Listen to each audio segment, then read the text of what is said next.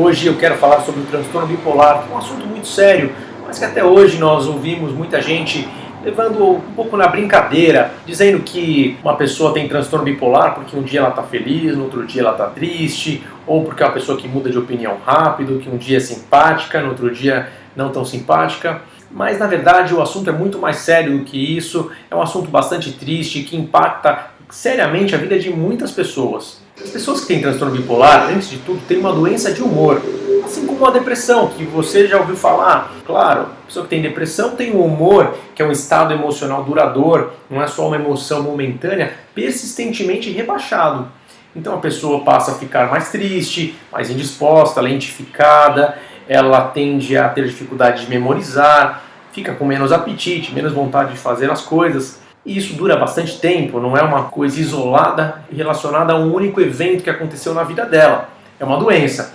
Da mesma forma, o transtorno bipolar. Só que além dessas fases depressivas que também acontecem, existem os episódios de mania, que são fases de euforia, de percepção de muita energia. A pessoa sente que tem grande disposição, que precisa dormir pouco, poucas horas por dia para essa pessoa pode ser suficiente. Imagine que isso pode levar uma série de consequências. No início, pode acontecer um quadro chamado de hipomania, que é uma mania com menor quantidade de sintomas, e nessa fase a pessoa pode ser até mais funcional. Ela pode dormir menos, ter muita energia, até trabalhar e produzir mais. Porém, passado algum tempo, isso não se sustenta. Ou a pessoa entra num quadro depressivo, ou ela tende a evoluir para um episódio de mania franca, que é muito problemático, porque essa pessoa tem, em geral, sintomas até psicóticos, ela perde a percepção, o juízo da realidade, ela tende a se tornar mais agressiva, ter alterações do comportamento sexual, isso gera uma série de problemas no trabalho, na vida pessoal principalmente, e até mesmo fazendo com que essas pessoas tenham uma série de dificuldades para superar as consequências que foram trazidas. Não bastasse a questão biológica da doença, que já envolve bastante dificuldade, mas lidar com as consequências psíquicas dos eventos traumáticos que podem ser motivados pelas crises do transtorno bipolar. Outro dia nós recebemos um e-mail perguntando do que se tratava psicose maníaco-depressiva. A pessoa tinha ouvido falar na expressão maníaco-depressivo. O que seria isso? Antigamente, o transtorno bipolar era chamado de psicose maníaco-depressivo. Depois veio o conceito de transtorno de humor e nas novas classificações esse nome foi abandonado. Mas esse nome, de certa forma, reflete um quadro clínico. As fases de mania, de euforia e as fases depressivas, as fases de indisposição e o termo psicose, porque essas pessoas podiam perder o juízo de realidade. Mas o que causa uma doença como o transtorno bipolar? Será que uma pessoa pode ter transtorno bipolar simplesmente porque terminou um relacionamento? Não, na verdade, nós sabemos que existe um componente genético bastante importante, até 80% pode ser relacionado a questões genéticas. Existem uma série de mecanismos neuronais, intracelulares, moleculares, neurobiológicos que estão implicados no transtorno bipolar. Não podemos dizer que eles são causados por neurotransmissores, alterações na serotonina, na dopamina, na noradrenalina. Não é possível dizer isso. Os fenômenos são mais amplos, porém sabemos que esses mecanismos também estão presentes e fazem parte das alterações bastante amplas e complexas que compõem esse quadro. Não é uma doença hereditária, porém, quando uma pessoa tem um familiar de primeiro grau, o risco pode aumentar em até 10 vezes. Normalmente, a incidência de transtorno bipolar é de 1%, mas se a mãe dessa pessoa tem transtorno bipolar, isso pode aumentar para até 10%. E quando é um irmão gêmeo, um irmão gêmeo idêntico, até 40% de chance dessa pessoa ter transtorno bipolar. Evidentemente que não é só a questão genética, mas é um fator bastante importante. Sabemos também que os eventos ambientais podem ser desencadeantes. O fator envolvido são os aspectos cognitivos. Pessoa que é muito negativa e que tende a vivenciar os fatos de uma maneira pessimista, tem o maior risco de ter depressão. Imagine uma pessoa que derrubou um, pouco de suco na camisa, teve um evento negativo ao longo do dia e que por causa disso começa a pensar que tudo vai dar sempre errado e que a pessoa é um total desastre, ela vai se sentir pior.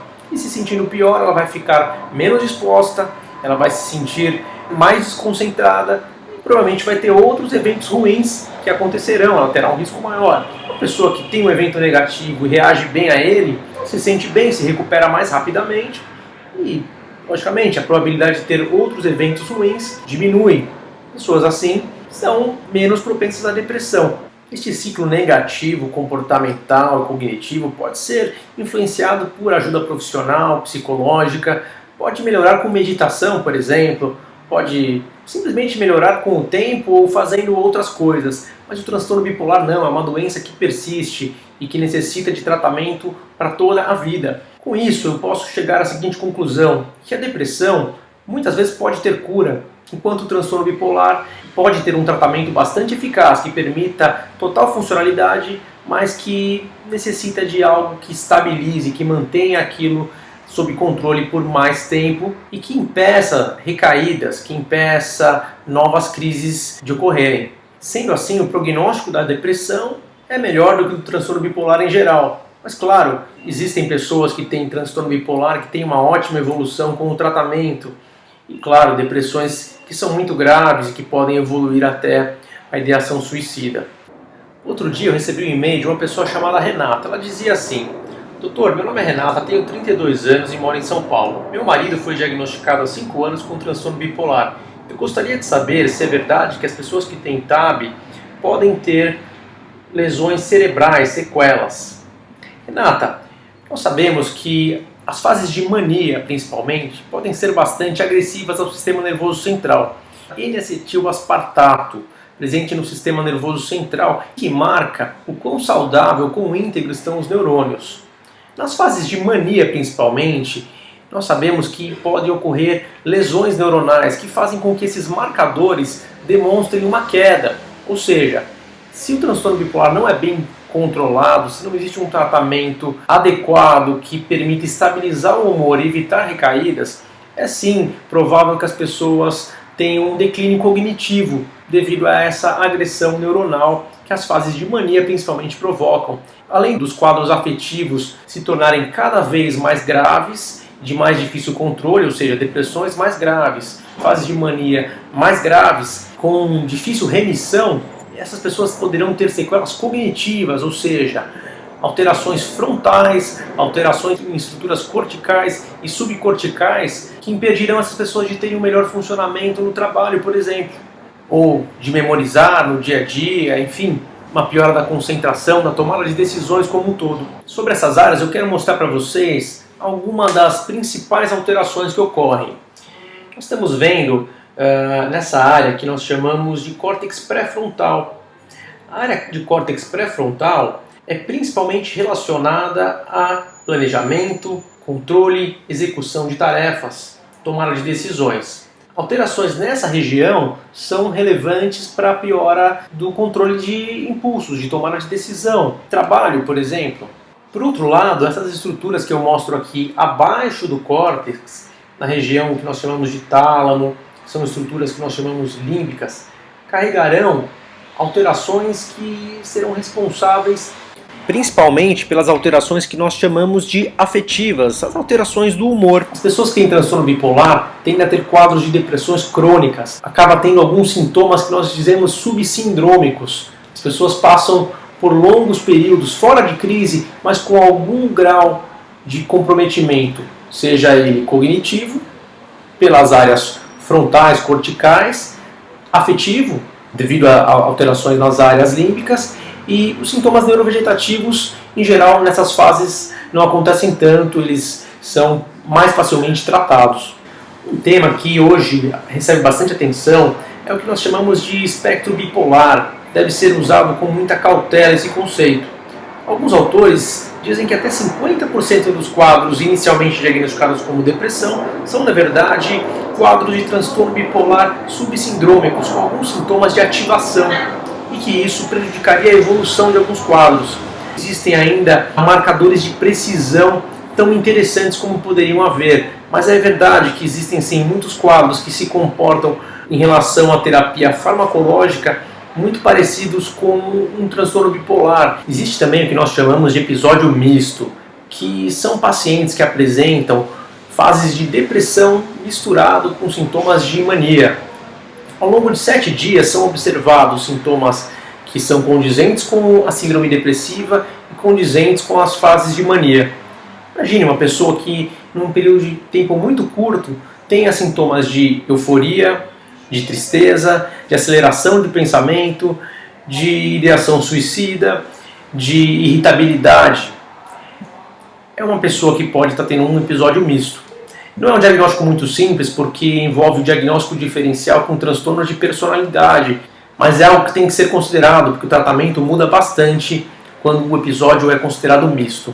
Eu recebi ainda uma pergunta bastante interessante de uma internauta do interior de São Paulo que dizia o seguinte: Doutor, meu marido tem o um diagnóstico de transtorno bipolar TAB2. O que significa esse número 2?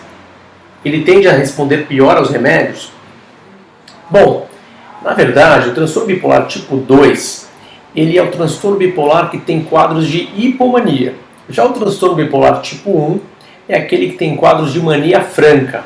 Qual é a diferença principal? Aqueles que têm o episódio de mania franca, além de ter mais sintomas, podem ter os sintomas psicóticos.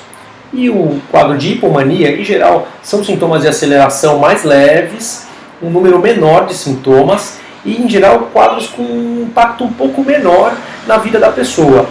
Muitas vezes essas pessoas podem ser perfeitamente funcionais em hipomania, porém os quadros depressivos que tendem a durar bastante prejudicam muito a vida desses pacientes e a resposta do tratamento, se não for considerado como transtorno bipolar, tende a ser bastante ruim. Para efeito de comparação, um paciente que tenha hipomania dificilmente vem ao consultório procurar ajuda e normalmente é necessário um especialista para reconhecer os sintomas, além de conhecer muito bem o caso daquele paciente. Já o quadro de mania franca, ele é um quadro gritante, as pessoas percebem que o pensamento está muito acelerado, que a pessoa fala muitas palavras e que existe uma certa incoerência e que os pensamentos às vezes podem até fugir, mudar de um assunto para o outro. Enfim, um quadro bastante nítido até para as pessoas mais leigas. Sendo assim, o quadro de transtorno bipolar tipo 1 ele é mais grave, ele tem mais perigos do que o transtorno bipolar tipo 2. Embora o transtorno bipolar tipo 2 possa sim ter uma evolução ruim, especialmente quando o tratamento não é feito da maneira mais adequada. Em geral, as fases de mania e hipomania têm boa resposta com a medicação e com outros métodos terapêuticos. Tem a ter uma remissão completa, embora os riscos sejam muito grandes enquanto elas persistem. Porém, a maior dificuldade atualmente é o tratamento da depressão bipolar, ou seja, as fases depressivas tendem a persistir bastante e deixar muitos sintomas que limitam e prejudicam a vida dessas pessoas por muitos e muitos anos, algumas vezes. Sendo assim, eu vou falar para vocês do tratamento do transtorno bipolar, especificamente na fase depressiva. Vou falar do tratamento da depressão bipolar e de algumas novas modalidades terapêuticas que podem auxiliar. Eu vejo vocês no próximo vídeo.